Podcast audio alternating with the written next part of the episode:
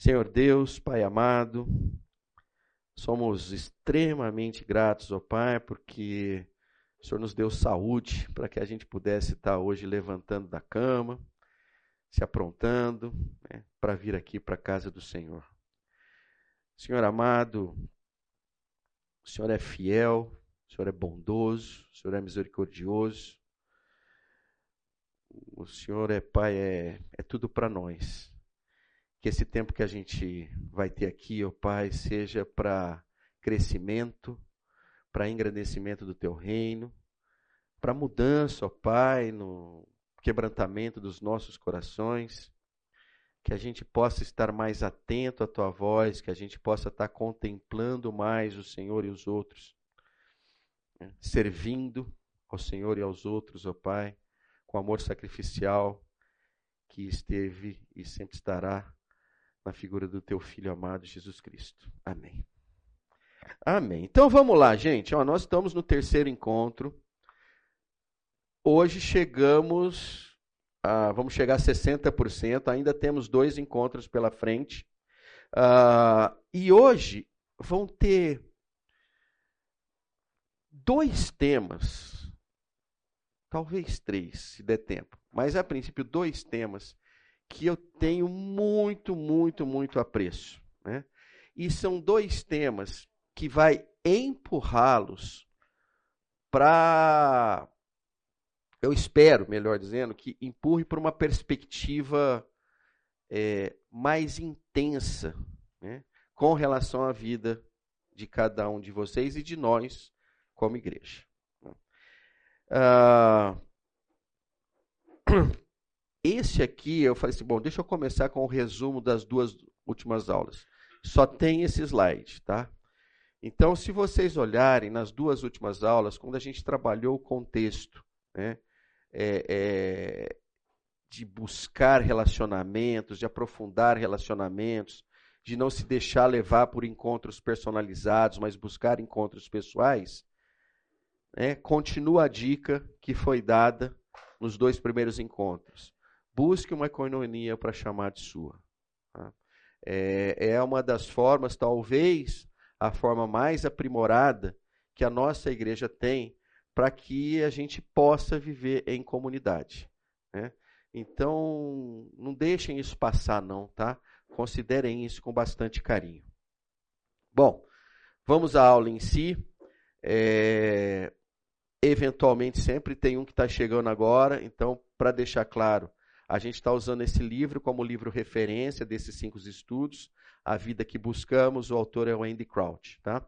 Ah, uma outra coisa também é, importante é que a livraria comprou exemplares. Tá?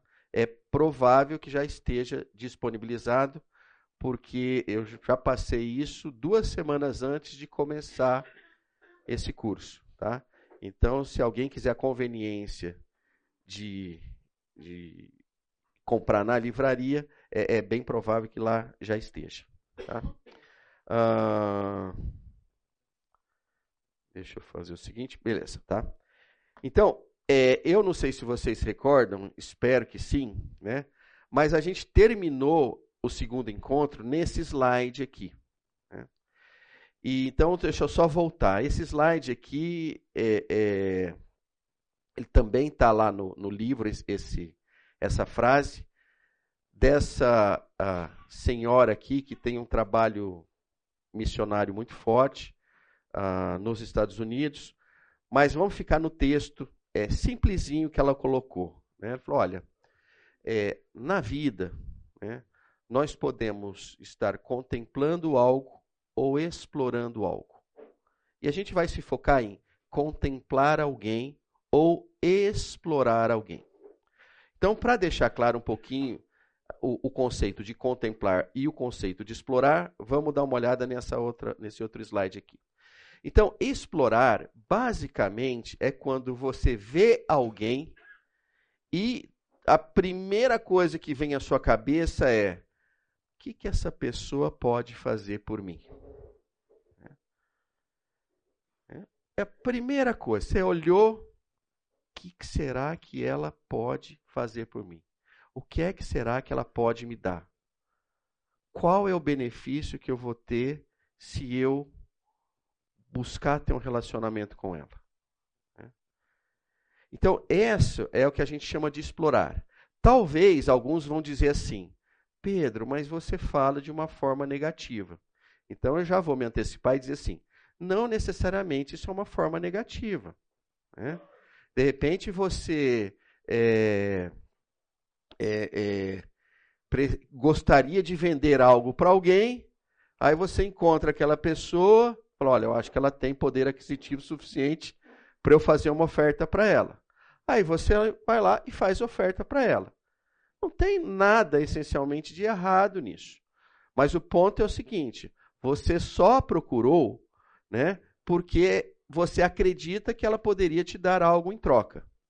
Na verdade, se a gente até olhar com um pouco mais de carinho, a gente vai ver que existe uma rede social só voltada para a exploração. Qual é? LinkedIn. Eu não sei se vocês têm ou não têm LinkedIn, mas o LinkedIn é, ele é explícito nisso. Olha, você vai lá e fala que você fez um baita de um trabalho, porque você tem a expectativa de que um dia você perdeu emprego, alguém olhou lá, viu o trabalho, lembra de você e tal, né? outro vai lá divulga. Enfim, né? Ela é uma rede social voltada para um termo que a gente usa bastante hoje em dia, que é o chamado networking. Né? Então, eu não estou aqui advogando nada contra o networking, mas eu, de certa forma, estou explorando o seguinte: o networking parte da premissa de que o outro lado, em algum momento, pode dar alguma coisa para você. Né? Então, ele, substancialmente, ele é ele tem o, o perfil de exploração de pessoas.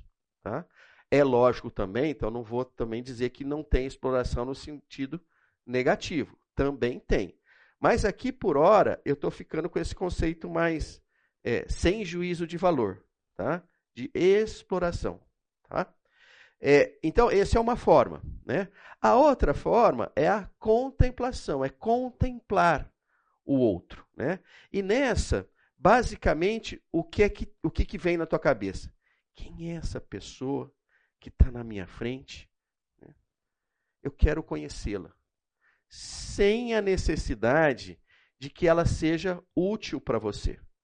Você não parte nesse crivo assim, olha, é, eu não quero saber se ela é útil ou não. Ela é uma pessoa e eu quero ir lá bater um papo com ela. Eu quero conhecê-la. Eu quero contemplá-la. Ah, então, basicamente, são essas duas as formas. E a, o autor, na verdade, pegou esse texto, explorou um pouquinho mais, no caso Andy Crouch, e, e ele comenta muito assim que é um, muitas vezes é um acaba se transformando num modo de você viver a sua vida. Né? É. Ao longo do, dos dias, você pode olhar para as pessoas com contexto de exploração o tempo todo uma forma de viver. Né? Nessa forma de viver, é provável que você não faça, fale bom dia para o porteiro. É provável que é, no, no farol de trânsito você não, não, não, não se importe com aquele ou aquela que vem ali pedir algo, oferecer algo para vender algo. Né? É possível que você olhe para algumas pessoas, é, até a mesma pessoa com olhares diferentes. Nossa, essa pessoa é, acabou de virar diretor ou diretora de alguma coisa. Nossa, deixa eu começar a falar com ela. Né? Então, às vezes, você tem. É, é o famoso assim, o modelo de pensamento. Né? Assim como, né?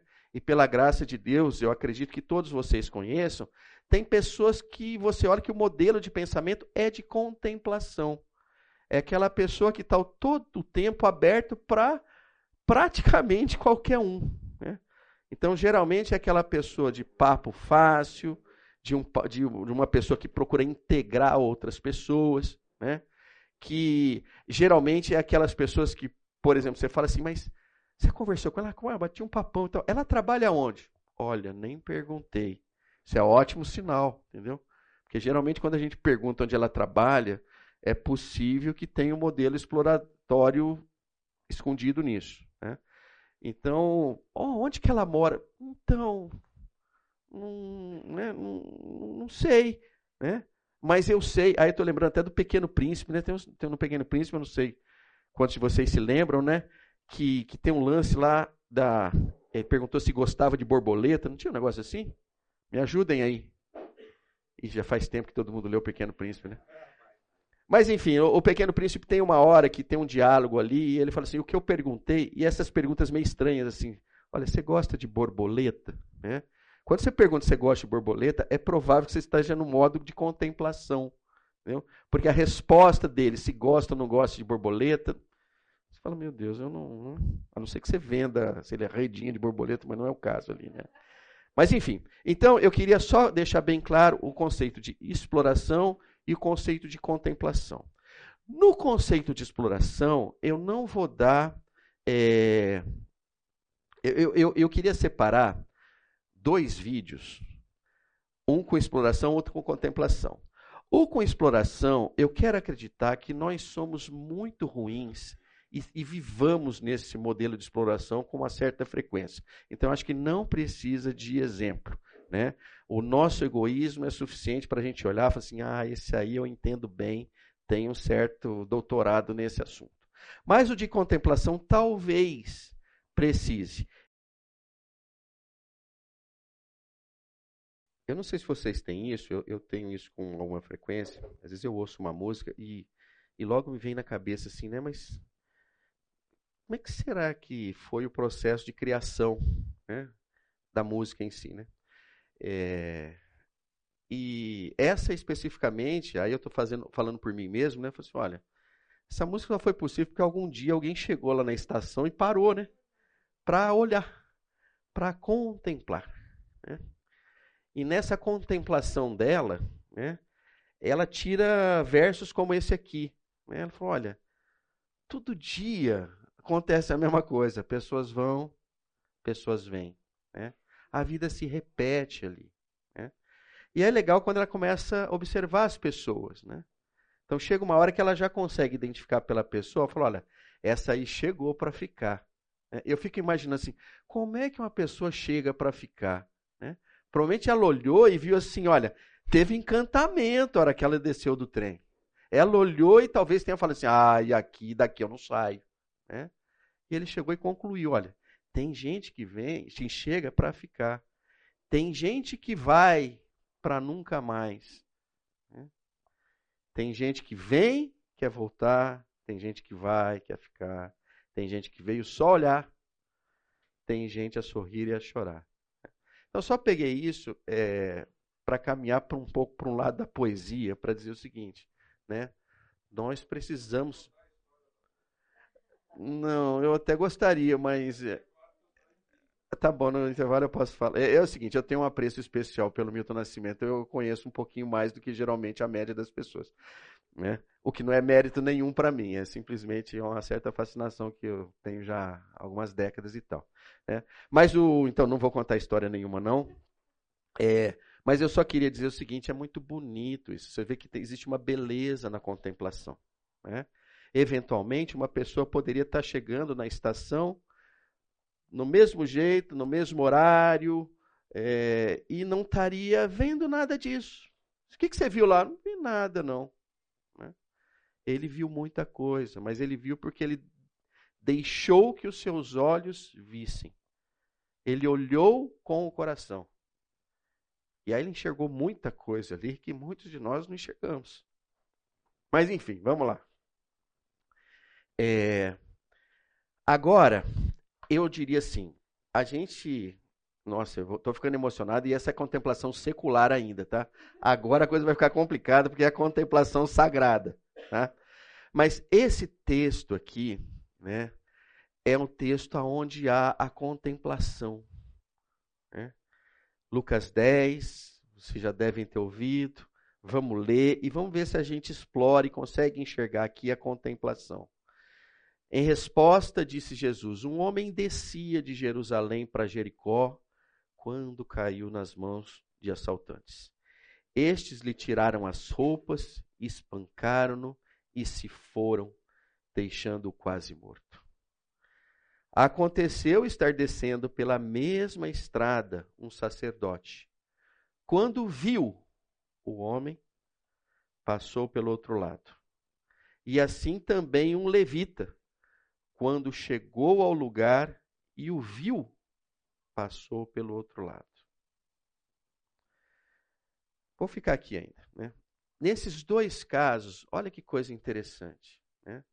Seja o sacerdote, seja o levita, olharam para aquele homem ali, provavelmente com sentido de exploração. Pode me dar nada. Não me é útil. Então, passaram ao largo. E aí aparece o terceiro. Mas um samaritano, estando de viagem, chegou onde se encontrava o homem. E quando viu, mesmo verbo, teve piedade dele. Aproximou-se, enfaixou-lhe as feridas, derramando nelas vinho e óleo. Depois colocou-o sobre o seu próprio animal, levou-o para uma hospedaria e cuidou dele. No dia seguinte, deu dois denários ao hospedeiro e lhe disse: Cuide dele. Quando eu voltar, pagarei todas as despesas que você tiver. Então, se nos dois primeiros existia provavelmente um modelo de exploração, nesse definitivamente houve um processo de contemplação. Ele viu. E mais do que ele viu, olha o que acontece com o primeiro verbo depois que ele viu aproximou-se. Então, aqui já começa, eu vou delinear depois com um pouquinho mais de didática, o processo da contemplação sagrada. Na contemplação sagrada, né, você contempla e depois você se aproxima. E aí depois tem mais um monte de verbo, né? Derrama, coloca, leva, mas todos verbos indicando ação. Então, a contemplação sagrada, ela remete para um contexto de compaixão. Né? Aliás, vamos, eu, eu pulei a parte de compaixão, mas que está logo depois do viu. Né? E quando viu, teve piedade dele. Então, o processo é contemplou,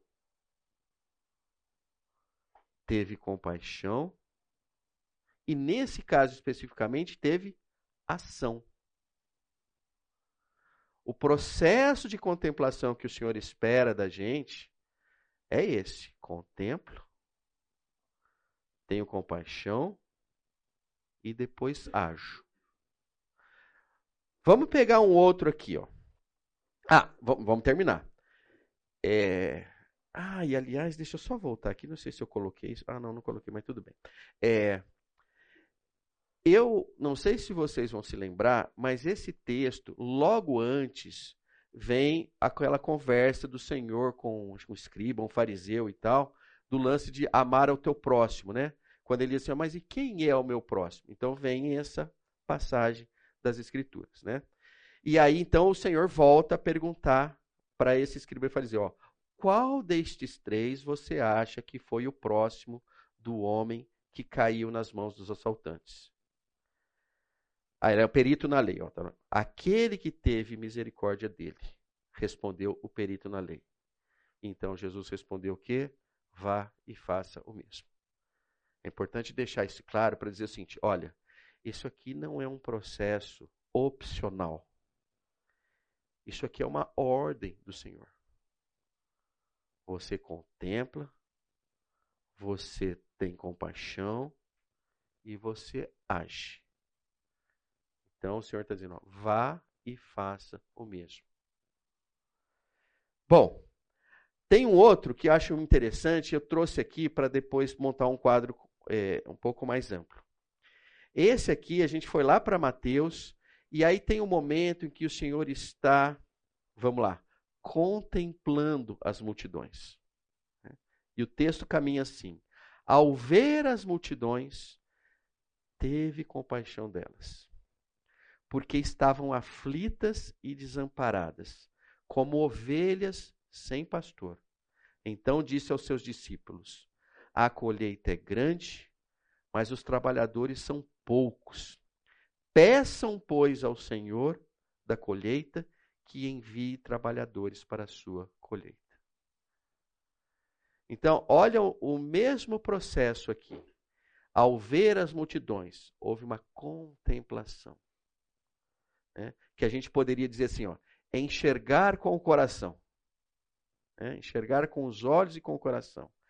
Teve compaixão delas. E aqui, olha que coisa interessante. Levou a um contexto de oração. Peçam, pois, ao Senhor da colheita que envie trabalhadores para a sua colheita. Então, para resumir, a anatomia da contemplação, olha que coisa interessante. Contempla, tem compaixão e você vai ser levado à ação ou à oração. É, Isto é a marca de alguém que está numa relação saudável com o Senhor. Se a nossa vida não estiver permeada por isso, há um defeito, há um curto-circuito, né? há uma condição muito estranha né, conosco. A nossa vida, e eu digo assim, dia após dia, deveria ser uma vida de contemplação, de compaixão, que nos levasse à ação ou à oração. É... Vamos pegar alguns exemplos que nos desafiam. Né? Ah, parei o carro, sinal de trânsito, aparece alguém. Né? Num primeiro momento é, meu Deus, será que é um assaltante? Será que é, que, que eu faço? Geralmente nós subimos o vidro se o vidro ainda não está subindo. Né? E aí nós passamos, dá um alívio, fala, oh Senhor, graças a Deus, o Senhor me livrou disso. Talvez esse comportamento não esteja tão próximo daquilo que o Senhor quer para nós. Né? Porque esse ciclo, não, esse, esse processo, melhor dizendo, ele não aconteceu. Né? O outro que está lá é um ser humano, digno de compaixão como qualquer ser humano. O que talvez a gente possa ficar na dúvida é: será que ele recebe de mim agora uma ação ou uma oração? Se ele não receber nenhuma ação sua e nenhuma oração sua, não está funcionando, você não está funcionando. Ou melhor dizendo, você está funcionando no modelo de exploração. Né? Você olhou para aquela pessoa e falou assim: ela não tem absolutamente nada para me dar. Eu não gosto de paçoquinha, porque eu estou fazendo dieta. É, esse biscoito pode ser que não esteja crocante. Eu tenho água no carro. Né? Então, quando você olha para a pessoa e a encara como uma vendedora, deixa eu falar uma coisa, ela não está vendendo nada ali. Entendeu? Mas como não, Pedro? Não, ela está numa situação muito complicada na vida dela. Entendeu? É, existe sofrimento ali. Em alguns casos, são meninas que estão sendo exploradas pela própria família porque ela precisa levar um certo sustento no final do dia. Existe outro que roubou as paçoquinhas e precisa desovar as paçoquinhas e força ela a vender as paçoquinhas. Gente, tem todo um contexto dentro disso. Né? Agora, eu sei que para nós que vivemos em Campinas é mais difícil. Né? Se a gente morasse em Olambra, é provavelmente que a gente não ia ter esse tipo de problema. Né? Então, minha sugestão, qual é? Mude para Olambra. Né? É, mas aí, falando sério, o ponto é o seguinte: pessoas, qualquer ser humano não pode virar uma paisagem para gente. Não pode. Né? E aí vocês vão falar assim, Pedro, é fácil falar, difícil fazer. Falou, meu filho, é quase impossível. Mas pela graça de Deus existe Deus. Né? E Deus é muito explícito quando ele fala assim: vá e faça o mesmo. Eu não tenho opção de falar assim, não, mas é isso aí, vamos botar dentro do contexto, segundo a Scofield, não sei o quê. Não tem para onde fugir. Né?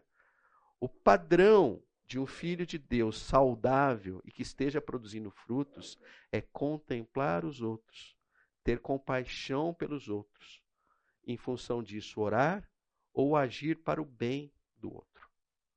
Né? Ah, tranquilo? Tudo bem? Jóia. Então vamos lá. Ó. Aí um outro gráficozinho. Né? Aquilo que nos define. Né? Entre o secular e o sagrado. Né? O secular trabalha no modelo exploração, o sagrado trabalha no modelo contemplação. Em função disso, o secular é impessoal. O sagrado é pessoal. E por outro lado, o secular trabalha num conceito de justiça, mas o sagrado trabalha no conceito de graça. Eu faço questão de colocar justiça aqui, é, porque é, eu diria assim: é, alguns confundem e falam assim: não, mas Deus é justo, Pedro. Você não pode colocar justiça do lado esquerdo. Você tem que escrever outra palavra. Mas o ponto é o seguinte: nós precisamos entender isso. Né?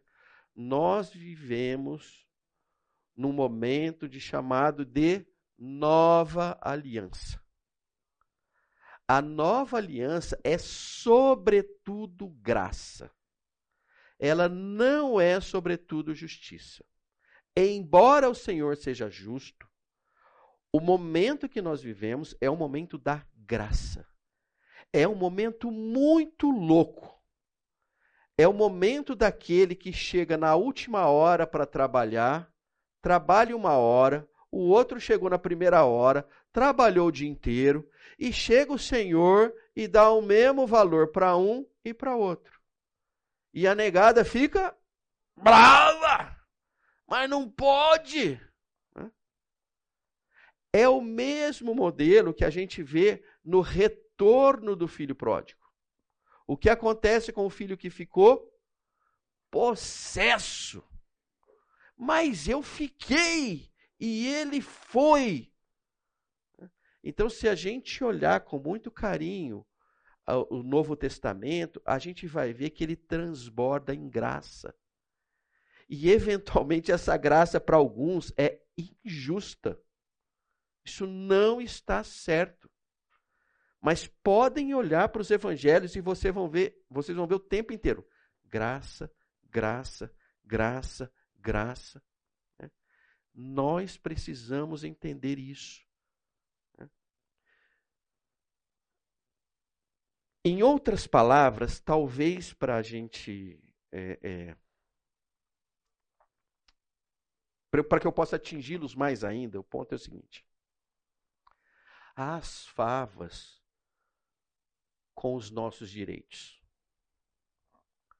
Então, em todo momento que você tiver numa relação e você falar assim, mas esse é o meu direito, você está vivendo no mundo secular um mundo onde você está procurando justiça.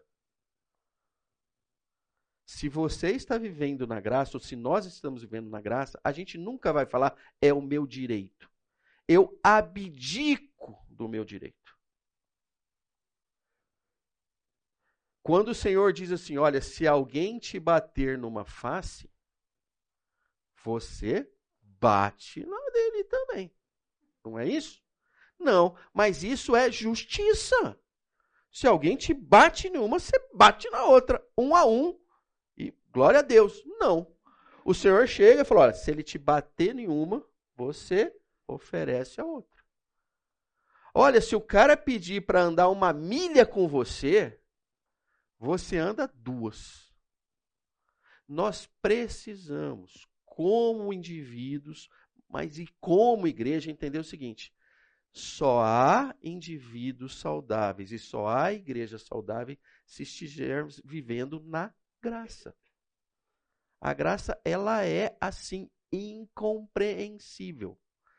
Vamos dar uma olhada com um pouco mais de carinho nisso. Olha só. Senhor Jesus, não será assim entre vocês. Ao contrário, quem quiser tornar-se importante entre vocês, deverá ser servo. Graça, gente, graça em estado puro. E quem quiser ser o primeiro, deverá ser escravo de todos. Pois nem mesmo o filho do homem veio para ser servido, mas para servir e dar a sua vida em resgate por muitos. É a era da graça. Este é o nosso modus operandi. Ele não pode ser um outro além desse. Lucas 6. E esse é complicadíssimo. Se eu pudesse, retiraria esse texto das Escrituras facinho. Que mérito vocês terão se amarem aos que os amam? Até os pecadores amam aos que o amam, os amam. E que mérito terão se fizerem o bem àqueles que são bons para com vocês? Até os pecadores agem assim. E que mérito terão se emprestarem a pessoas de quem esperam devolução? Até os pecadores emprestam a pecadores, esperando receber devolução integral. Um texto claro dizendo assim: olha, existe um mundo onde se impera a justiça existe um mundo espiritual onde não impera a justiça, impera a graça. Nós precisamos intensificar né, em nossas vidas o modus operandi graça. Vamos para o intervalo e a gente volta daqui a pouco. Gente, deixa, deixa eu comentar algo que aqui no intervalo estava com, com o Marcelo aqui, acho que vale a pena é, considerar. Não vou falar tudo, tá, Marcelo? Falei, mas só um ponto que acho que é importante aqui. É, quando a gente, quando eu mostrei o, bom, deixa eu voltar aqui, vai. Aqui, voltando aqui, aqui, esse aqui, tá? É, olha só, é, esse processo aqui de contemplação, compaixão, ação e oração, né, é, talvez ele não abranja é, todos os nossos relacionamentos em todos os momentos. Né? É provável que exista um, um, um complemento a isso. O que, que, que, a gente quer dizer com isso? É, mas ela estava dizendo assim: puxa, às vezes eu encontro uma pessoa, vou trabalhar com uma pessoa, e a pessoa está muito bem. Né? É, e aí dificilmente vai aparecer um, uma sensação de compaixão. Né? E aí a gente olhou e falou, puxa, talvez um termo um pouco mais assim, que abranja compaixão, seria o aspecto de empatia. Né? É porque a empatia, ela pode, dentro dela, a gente fazer um processo como esse que está aqui, como um outro processo que, por exemplo, ao invés de compaixão que eu vou ter com a pessoa, eu vou ter um contentamento. Né? Então, ao ouvir que a pessoa está caminhando bem, que o Senhor está abençoando, que a família dela está prosperando e tal, né? É, o, sentimento é, de compaixão, é, dificilmente ele vai estar presente, mas vai estar presente um sentimento de contentamento. E aí, a hora que eu boto contentamento aí, aí pode ter espaço para ação e oração também. Uh, então, acho que é importante que a gente enxergue isso, né? É, que, que tem espaço para um e para outro. Na próxima aula, eu vou dar uma mexida nesses slides aqui, vou gerar mais dois slides para a gente contemplar tudo. E, e aí, é, deixa eu só colocar uma coisa que acho que é muito importante, né? É, que me veio, me veio à mente agora um texto das Escrituras, quando o Senhor trabalha assim, que, que a gente se alegre com, com os que estão alegres e se entristeça né, com os que estão tristes. Né? Eu não, vou, não vem na minha cabeça o, o versículo, nem o livro das Escrituras. Mas tem isso nas Escrituras. Vocês concordam comigo? Então, os mais bíblicos, por favor, daqui a pouco vocês acham, no que vocês acharem, compartilhem comigo. Mas é, isso é muito legal, né?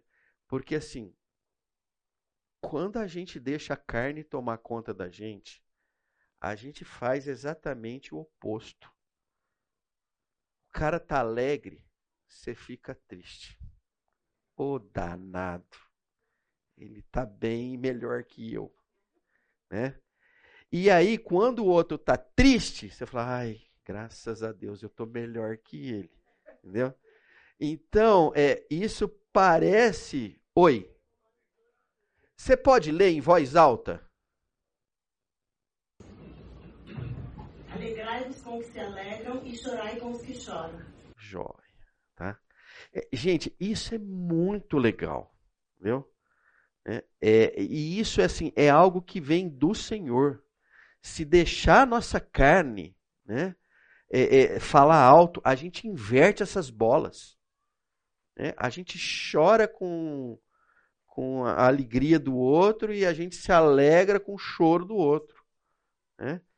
A gente é muito malvado. Essa natureza humana é com... não é complicadíssima, não. Ela é até muito simples, né? Mas a ela é do mal, gente. É do mal. Esse negócio é do mal, entendeu? O mal opera em nós, né? Então, mais uma sacada para o seguinte: olha, é na graça que nós precisamos viver, né? Nós precisamos viver como novas criaturas que somos. Né? Precisamos abandonar o velho homem, a velha mulher. Né? Então é isso. É... Deixa eu voltar para cá então. Nós vamos continuar no mesmo assunto. Né? Mas a continuação, a gente leu esse texto de Lucas 6, o 32 ao 34, mas vamos para o 35. E é lindo quando ele diz assim: ó, Amem, porém, os seus inimigos. Aqui eu já queria parar, né? Porque talvez seja muito comum, é, hoje em dia principalmente, você fala assim, mas eu não tenho inimigo. Né? Olha, eu acho que é possível não ter, né? Mas eu acho que geralmente é mais uma miopia nossa do que qualquer outra coisa. Tem gente que não gosta da gente. Tem gente que preferiria que a gente não existisse. Entendeu? Tem gente assim. Né? É, e aí o Senhor falou assim: ache elas e dá um cacete. Não, né? Achem elas e façam-lhes o bem e emprestem. Ó, esse emprestem a eles, isso que me mata. Entendeu?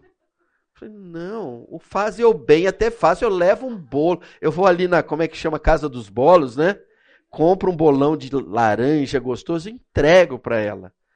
Mas a hora que falei emprestar, me dá um negócio muito complicado, porque eu, vou precisar perguntar para ela quanto que ela precisa e vai que ela fala alguma coisa que eu não vou gostar de ouvir.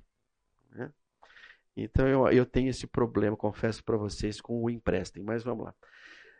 E assim, e é lógico, né? o empréstimo bíblico, né?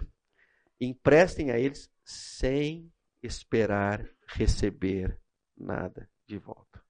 Né?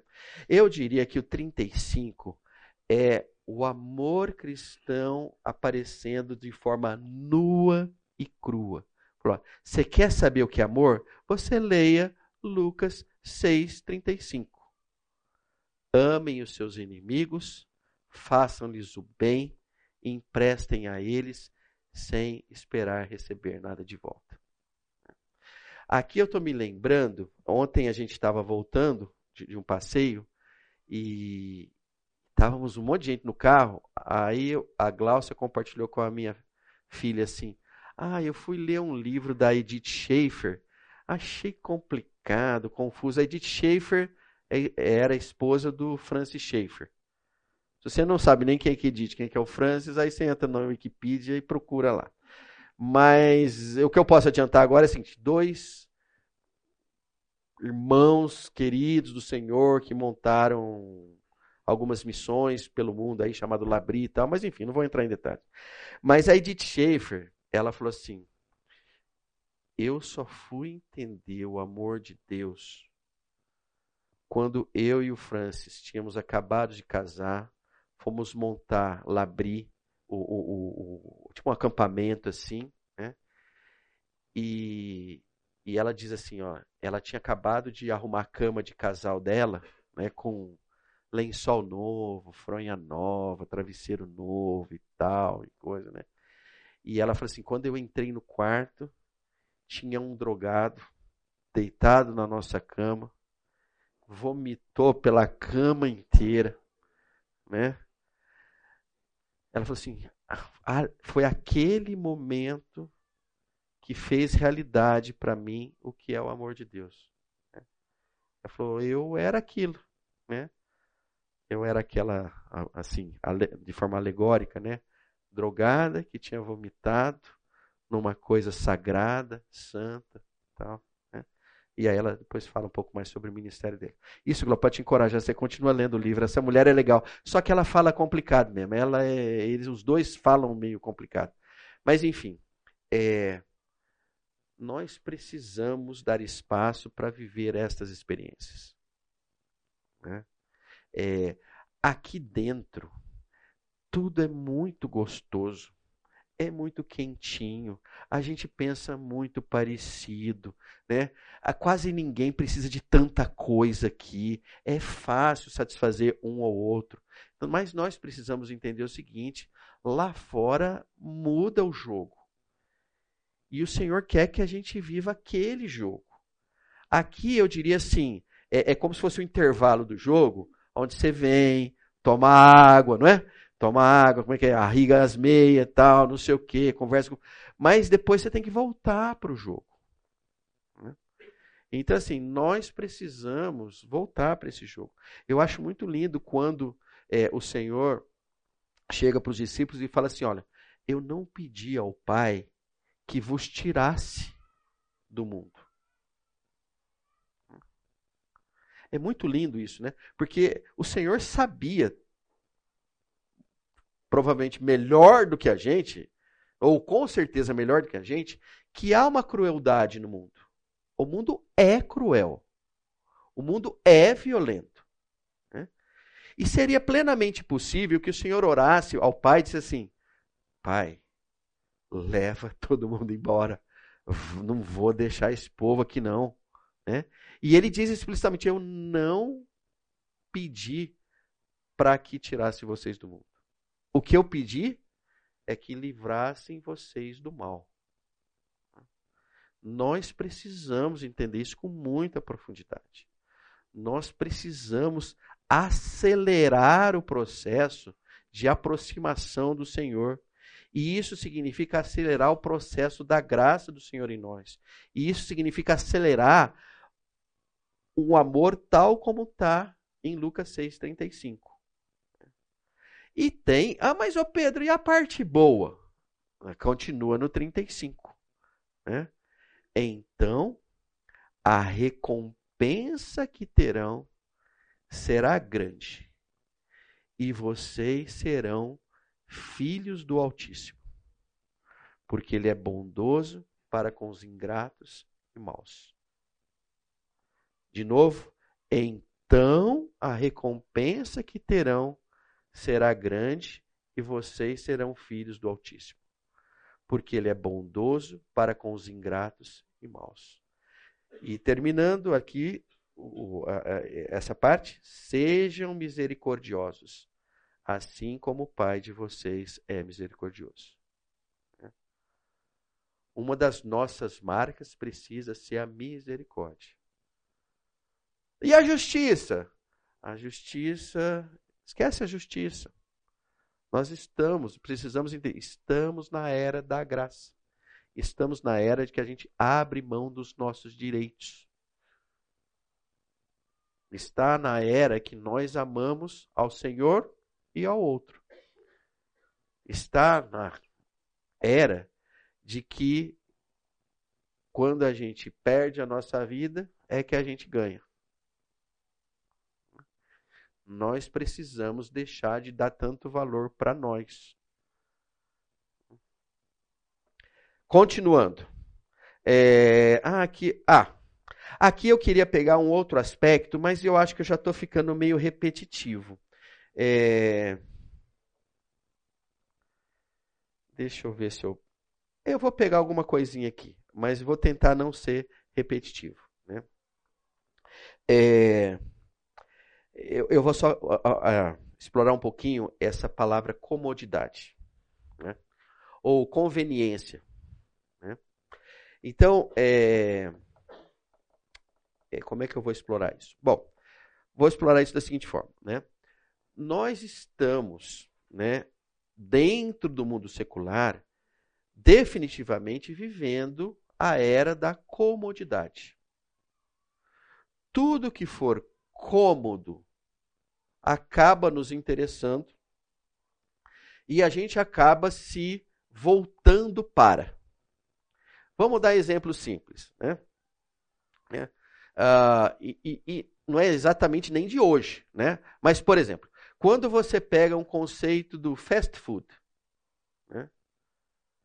é provável que boa parte de vocês vão dizer assim, ah, ou, ou não, ou, ou, vamos dizer assim, é, fast food eu não gosto. Fast food não tem a melhor comida do mundo. Né, né, né? Ou seja, talvez várias pessoas aqui vão dizer assim: fast food não faz bem para a saúde, fast food é, é, é, já comi coisas melhores que fast food. O, mas o ponto é o seguinte: esse negócio cresce como praga. Não só aqui, como no mundo. E aí, a hora que você olha, você fala assim: mas o que é que o danado oferece? Ele oferece uma coisa para você muito forte chamada comodidade. E aí vamos explorar só rapidamente algumas comodidades, pegando o fast food que ele oferece para você. Uma comodidade. Você fala assim: aquilo que eu comi tal dia aqui, se eu voltar agora, ele vai me dar a mesma coisa. É cômodo. É, é, olha, eu não vou ser surpreendido. Outra coisa, aquele valor que eu paguei, se eu voltar lá, desde que não seja anos depois, né? Olha, vai ser o mesmo valor. Terceiro, no que eu pago o cara, eu não tenho que dar gorjeta para ele. Se eu vou no restaurante, preciso dar gorjeta para o garçom, mas quanto que eu dou? Dou assim, não dou, já está incluso, não está. É muito complicado para mim. O fast food, ele fala que deu R$ 25,70. Está fechado. Então, se você olhar para um contexto assim, muito interessante, né, o, o fast food ele é um, um dos templos da comodidade. Né? Não falei do fast, né? Sem contar isso, né? Sai muito rapidinho. Praticamente eu não espero nada. Então, a gente precisa entender que boa parte das coisas viraram fast food. Né? Então, por exemplo, ver um filme no Netflix virou um grande fast food. É cômodo. Então, é, é, é praticamente, pode olhar para tudo coisa que você olhar no mundo aí, né? Caminha-se para comodidade, para conveniência. Por outro lado, aquilo que é sagrado causa desconforto. Vamos lá. Quem é que em Lucas 6, quando a gente fez a leitura, ficou sossegado aí na cadeira? Não fica. Isso nos desafia para algo muito maluco. Eu não sei onde vai dar isso. Eu não consigo prever. Eu perdi o controle. E eu diria o seguinte: a era da graça é, sobretudo, a era do descontrole. É triste falar isso. A Gláucia sabe muito bem. Eu tenho paixão total pelo controle. eu quero acordar às 6 horas, às 6 horas e 10 minutos para escovar os dentes, fazer isso, aquilo. Depois das 6 e 10 às 6 e 40 minha devocional. Depois eu faço isso. Depois... Os meus dias até o final deles estão assim lindos e maravilhosos. Né? Depois que eu comecei a trabalhar com a graça, eles são destruídos assim quase todos os dias, são, eles são detonados. Aquilo me dá uma tristeza enorme, porque aí chega no final do dia, eu não li todos os e-mails que eu precisava ler, eu não fiz tudo isso que eu não queria falar, eu não liguei para fulano que eu tinha que falar. Então assim, é uma grande confusão, né? E a minha leitura é o seguinte: a era da graça é assim, bem-vindo à era da graça, né? você pode tentar botar ordem na era da graça. Né? E eu, eu até recomendo, falo, não, ponha. Só que é o seguinte, no final você fala assim, Senhor, esse aqui é o meu dia. Agora eu queria dizer o Senhor, para o Senhor é o seguinte, faça o seu dia. Se for isso aqui, está fechado. Se não for isso aqui, o Senhor ganhou e eu não vou brigar. Então, a gente precisa entender isso. Né? A gente precisa entender que a era da graça vai nos levar para alguns lugares que a gente talvez não gostaria de ir. Mas é assim que funciona. Não existe uma outra forma. Não, Pedro, mas e a graça controlada? A única coisa que eu posso dizer é que não é graça. Né? Mas e a graça com limites? Fantástico, mas não é graça. Né? Né? Só existe graça quando o controle pleno é do Senhor, quando o Senhor faz o que quer, quando quer, como quer, onde quer, com quem quer. Isso é graça. Né? Nós precisamos entender que o sagrado traz desconforto. Por outro lado, né, a comodidade vai trazer afastamento, mas o sagrado vai trazer comunhão. Então, quando alguém precisar de você e você estiver ali para ele, olha, o fato é o seguinte: vai dar comunhão, vai dar relacionamento, vai dar profundidade. Né?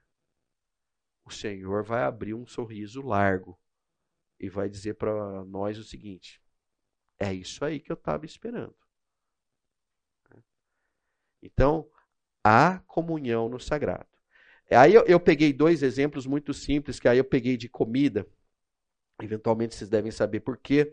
É, fica aparente, espero que um dia fique menos. Mas o ponto é o seguinte: no contexto de McDonald's, ou mesmo Carrefour, né? Se eu perguntar para vocês o seguinte, a última vez que vocês foram no Carrefour, no Atacadão, no McDonald's, no Burger King e tal, é, quem atendeu vocês? É muito provável que vocês vão dizer assim, eu não tenho a menor ideia.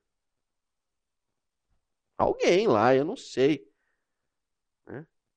Porque no contexto da comodidade há afastamento, as pessoas não existem.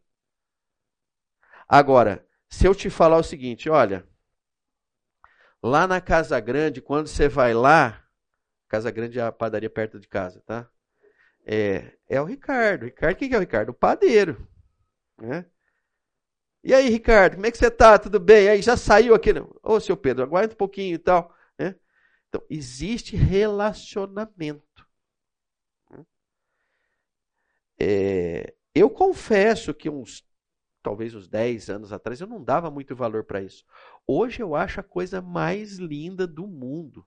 Você vai no lugar e fala, olha, e aí, quem que está aí na cozinha? O já fulano, Beltrano, aqui, ali e tal.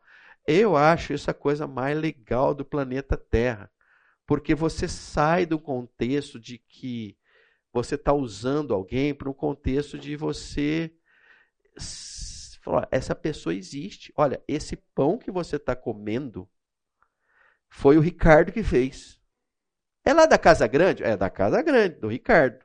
Mas hoje não ficou tão legal. O Ricardo não está legal lá. Hoje tinha um outro cara lá, aprendi. É muito chique isso. Né? E, e, e, eu vejo assim: o Senhor espera que a gente se relacione num nível pessoal. Nós precisamos fazer isso. Tá? Bom, é... deixa eu ver.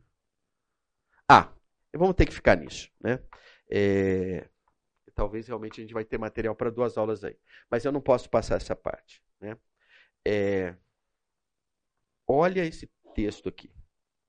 Pois Deus que disse: Das trevas resplandeça a luz. Ele mesmo brilhou em nossos corações para a iluminação do conhecimento da glória de Deus na face de Cristo.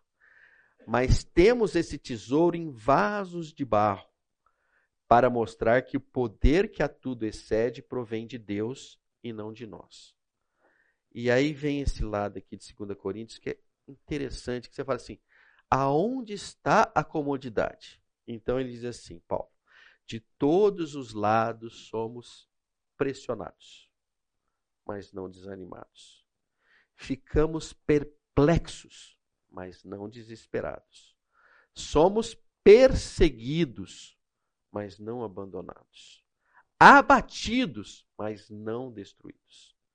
Trazemos sempre em nosso corpo o morrer de Jesus, para que a vida de Jesus também seja revelada em nosso corpo.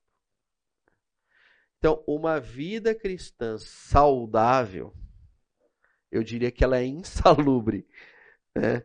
É, eu já brinquei várias vezes, ou às vezes o Aniel, que é o meu cardiologista fica na sala, então eu falo assim, Daniel, você trabalha contra o cristianismo.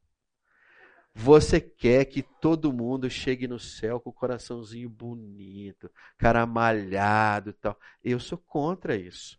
Eu acho que você tem que chegar no céu detonado. Ai, faltou um, dois dedos, caíram os dentes. É assim, você tem a vida cristã aqui vai detonar com você. É muito provável que vai acontecer isso. Né? Você precisa se deixar ser usado. Né? E aí, a hora que eu olho para isso, eu falo assim: pressão, tem pressão? Tem pressão. Você vai ficar perplexo? Vai. Né? Vai ser perseguido? Com certeza. Vai ficar abatido? Não tenha dúvida. Né? Não é uma vida margarina doriana. Não é. Né? E nós precisamos é, é, entender o seguinte: mas vale a pena. Né? Existe alguém esperando por nós, né? pronto para nos abraçar e para dizer: ó, agora nós vamos viver junto, né? agora nós vamos ceiar junto, agora nós vamos curtir a eternidade. Se chegar lá e falar assim, e aí? Olha, cheguei, tô arrumadinho, bonitinho, bem vestido, olha, não aconteceu nada lá, sempre cuidei muito bem da saúde, tudo lindo, maravilhoso, não fui em nenhum lugar perigoso. Não, né?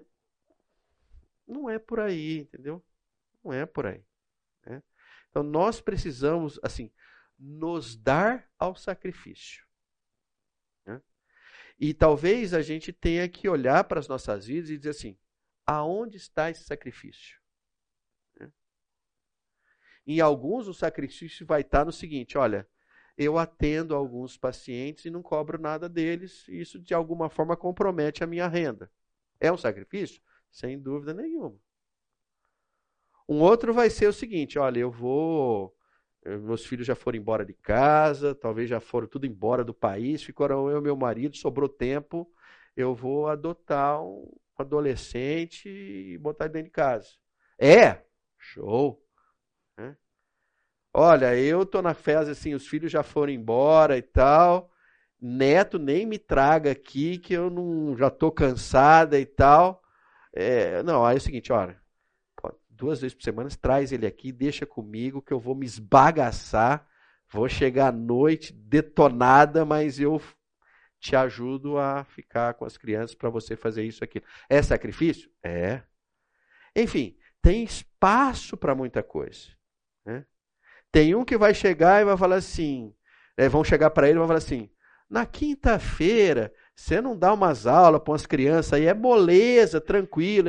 E aí a pessoa enganada fala assim: não, deixa comigo. Quando vê, ela fala assim: cara, segunda-feira, se eu não preparar a aula eu vou até quarta. Cara, eu não faço mais nada na vida a não ser dar aula de quinta-feira para uma molecada aí. É sacrifício? É. é. Enfim, É, os exemplos que eu dei, eu sempre vi um de vocês aqui, tá? Não dei os nomes aos bois e tal. Mas o ponto é o seguinte, gente. É, nós precisamos entender que a vida é assim. Então, qual é a minha parcela? Né? Qual é a intensidade com que eu vou me doar ao outro? Né? A expectativa que o Senhor tem não é muito diferente dessa que está em 5 Coríntios 4. Né? E ele diz para você, olha que coisa, ele não diz que é miraculoso, ele diz assim: você vai ficar desanimado? Vai. É, é, você vai ficar pressionado? Vai. Mas você não vai desanimar. Né? Você vai ficar perplexo, mas você não vai ficar desesperado.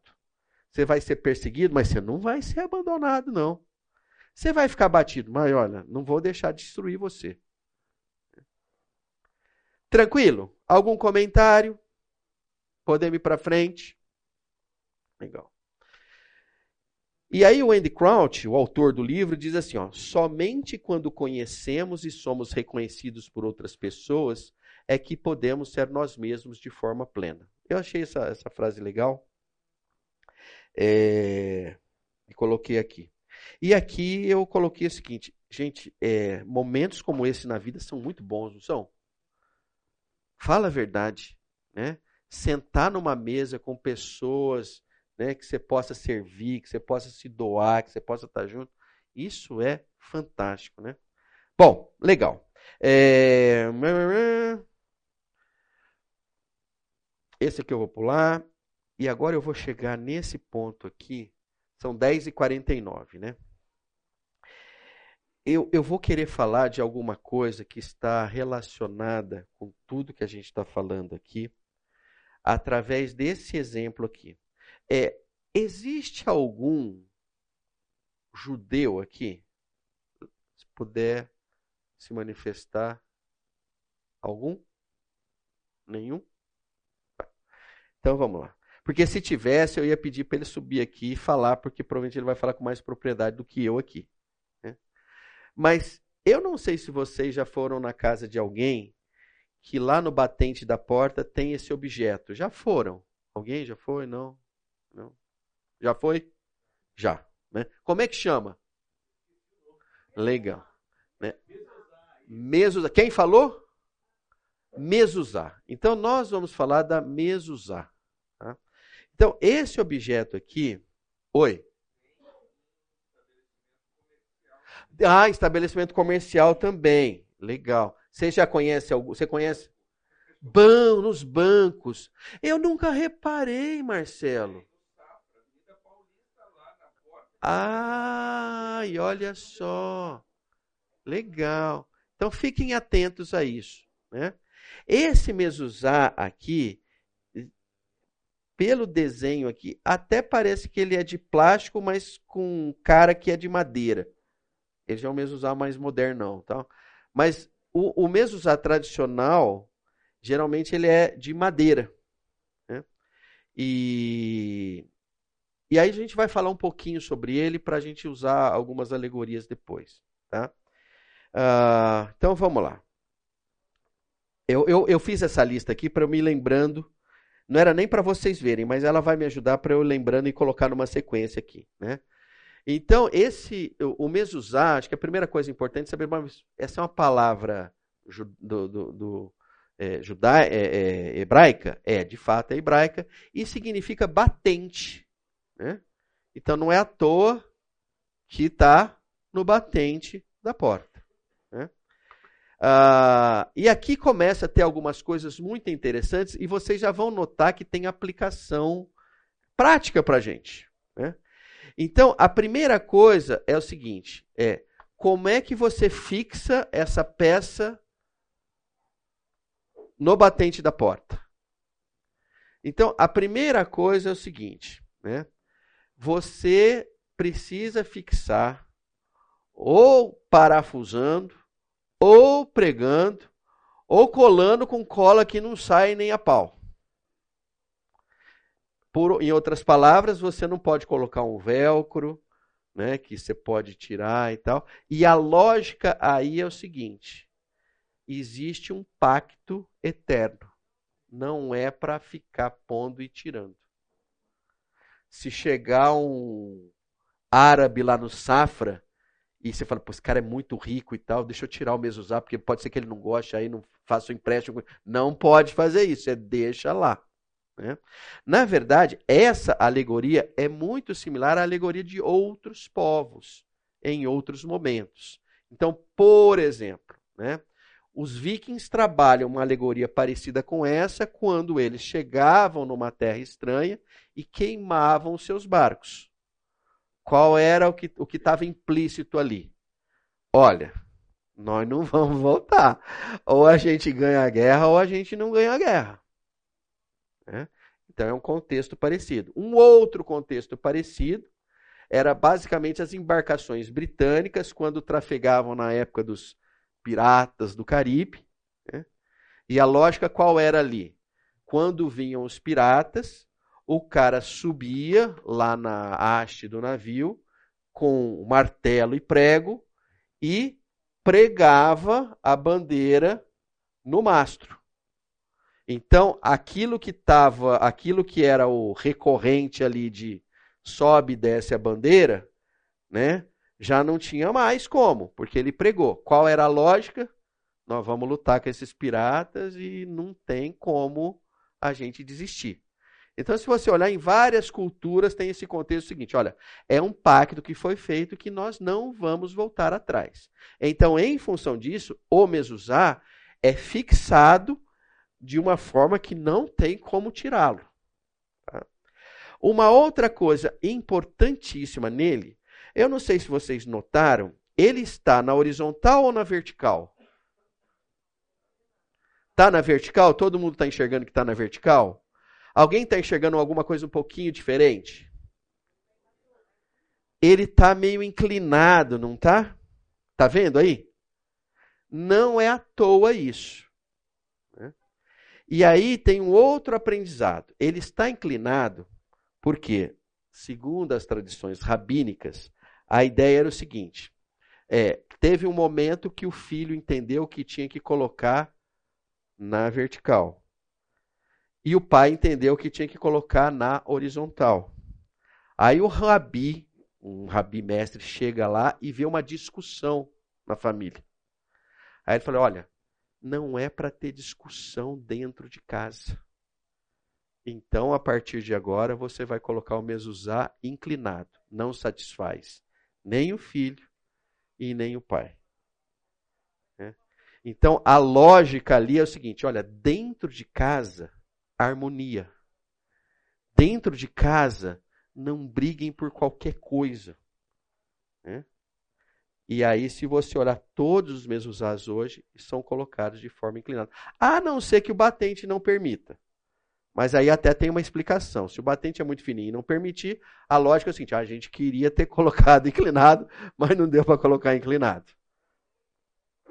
Bom, além disso, a que altura da porta ele deve ser colocado? Se vocês olharem aqui, já dá para enxergar, né? Está sendo colocado na altura da sua visão.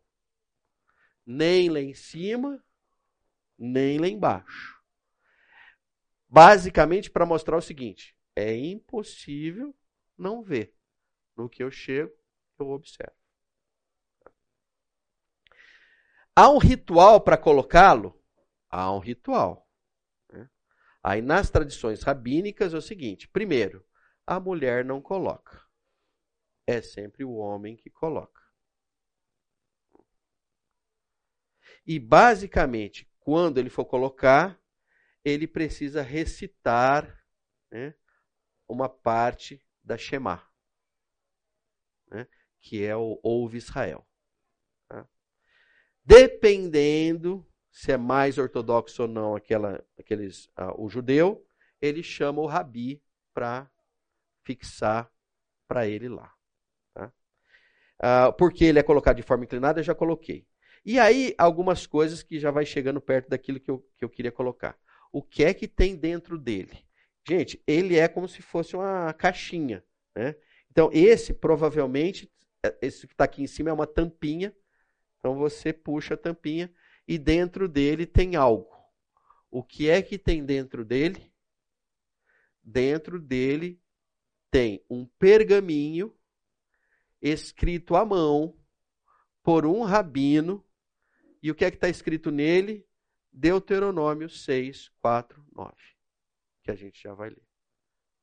Então, esse é o conteúdo que tem dentro do Mezuzá. É, aí já falei. Maravilha. Aí vamos para a parte que está escrita nele. Para o judeu, ele chama de Shema Israel. Né? Shema é a palavra em hebraico que é ouve, que é o início do texto que está em Deuteronômio 6. Então vamos lá. Está escrito: Ouça, ó Israel, o Senhor, o nosso Deus, é o único Senhor.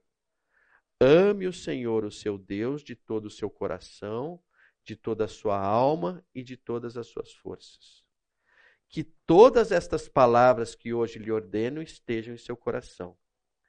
Ensine-as com persistência a seus filhos, converse sobre elas quando estiver sentado em casa, quando estiver andando pelo caminho, quando se deitar e quando se levantar. Amarre-as como um sinal nos braços e prenda-as na testa. Escreva-as nos batentes das portas de sua casa e em seus portões. Nós vamos parar aqui porque terminou a aula. Então, tudo isso aqui é um arcabouço.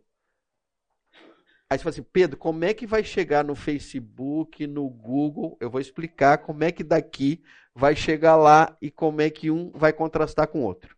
Tá bom? Então, venha na próxima aula para a gente fazer esse fechamento.